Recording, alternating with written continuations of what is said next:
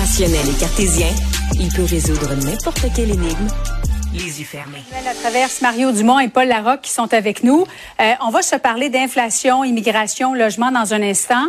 Mais d'abord, parlons des profs parce que euh, ne semblent pas être ravis de l'entente de principe. Pas tant sur le salaire, mais plutôt sur le manque de ressources qui n'améliorent pas leurs conditions de travail. Paul, qu'est-ce que tu en penses? Ben, c'est clair qu'il y a du sable dans l'engrenage du processus de ratification de l'entente de principe particulièrement à la Fédération autonome de l'enseignement, la fameuse FAE. Mhm. Est-ce que c'est une surprise? Pas du tout.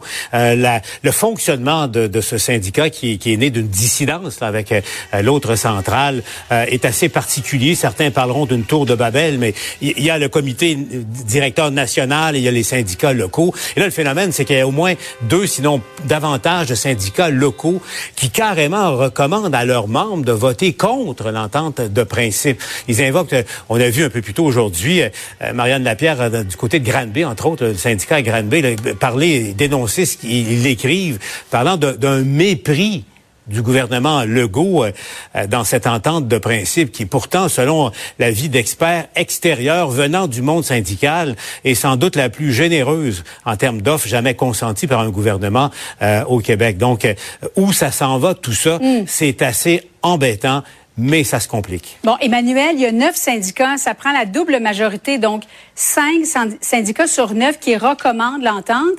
Il y en a au moins deux actuellement qui ne la recommandent pas. Comment tu vois la suite? Bien, c'est sûr que c'est très serré. Moi, je pense que ce que ça illustre, cette grogne-là, c'est que oui, les, les professeurs sont conscients qu'en termes financiers, c'est l'offre la plus généreuse qui ne leur a jamais été mise sur la table. Mais le problème, c'est que le leadership syndical leur a vendu une bataille politique et leur a vendu des objectifs qui étaient inatteignables dans les faits en termes de ressources, en termes de révision de la composition de la classe. Et c'est là-dessus que soudainement les profs se sentent mhm. floués. Et objectivement, Julie, quand le seuil pour obtenir de l'aide supplémentaire ou pour obtenir une prime dans une classe avec des élèves en difficulté, mhm. c'est 60% des élèves au primaire et c'est 50% des élèves au secondaire. Écoute, c'est hallucinant comme proportion d'élèves en difficulté dans une classe. Je pense qu'on peut comprendre les profs de dire, écoutez, on, on, est loin du compte en termes de revoir comment euh, organiser nos classes pour qu'on puisse avoir la tête un peu hors de l'eau. Bon, euh, ils ont eu des, ils vont avoir en fait, si les ententes sont, sont acceptées, des augmentations de 23,5% sur cinq ans. Mario, je veux qu'on se parle d'inflation. Tu es économiste de formation, Mario, puis l'inflation a progressé de 3,4% en décembre. C'est un petit peu plus si on compare avec novembre 2023, on était à 3,1. Bon, l'inflation s'est calmée en, en 2023, mais pourquoi c'est encore élevé selon toi? Ben, il y a une coupe de facteurs. Euh, la nourriture, c'en est un, là, il n'y a pas de doute. Puis il y a le logement. Je veux dire, mhm. euh, il y a une pression énorme sur les logements, sur le prix des logements. Puis, tu sais, quand le prix des bananes euh, augmente, ça fait de l'inflation, mais sur quelque chose qui est petit, petit, petit dans ton budget. Tu sais, le prix total de ce que tu vas dépenser comme banane dans un mois, c'est quelques piastres. Mais quand le prix du logement augmente, là, quand on fait le, panier de dépenses du ménage moyen, le logement, ça coûte cher. Là, donc, c'est une grosse partie des dépenses des ménages. C'est 6% On est à plus 6% sur le coût du logement. Donc, c'est un facteur mhm. inflationniste. Donc, oui, l'inflation est sur une tendance générale à la baisse. sais, quand on regarde la courbe, mais tu sais, la courbe, elle descend, elle va descendre en faisant des dents de scie. Puis là, ben c'est plus 0.3. Puis va peut-être redescendre. Et on risque de vivre ça encore pendant quelques mois. La grande question, c'est est-ce que ça va retarder le moment où la Banque du Canada va accorder ses premières baisses de taux d'intérêt, parce que dans le fond, c'est juste ça.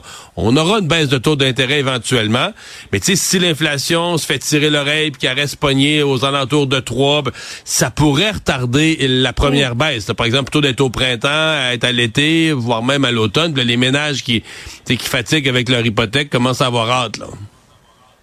Ouais, Paul, comment tu vois la suite?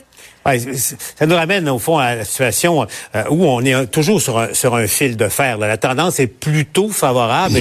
Est-ce qu'on pourra euh, contrôler l'inflation sans plonger en, récession? La, réalité, c'est que il euh, n'y a pas il a pas deux économistes qui s'entendent là-dessus. Et effectivement, c'est un soubresaut. Il y a le prix de l'essence aussi qui a, contribué à, l'augmentation le dernier mois. Mais bref, on n'aura pas la réponse à cette question-là avant avant quelques mois. effectivement, peut-être que ça retarde à tout le moins. Là, ça retarde un un peu le début des baisses des taux d'intérêt. Oui, ralentissement économique. Et euh, il y a plusieurs entreprises, Emmanuel, qui demandaient concernant les prêts COVID un autre sursis.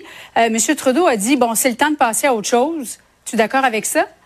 Ben oui, aussi cruel est-ce que ça puisse paraître. La réalité, c'est que le gouvernement a déjà accordé des sursis à ces entreprises-là mhm. pour prolonger le moment auquel ils devraient euh, rembourser l'entièreté de leurs prêts pour avoir droit à la partie subvention faut comprendre, ou se mettre à rembourser, payer des intérêts euh, selon un échéancier. Donc, c'est pas comme si le 19, euh, le 18, les entreprises payent pas, ils sont obligés de mettre la clé dans la porte. Il y a des options qui s'ouvrent à eux, qui s'offrent à eux, mais elles perdent la subvention, la partie de l'argent qui était gratuite.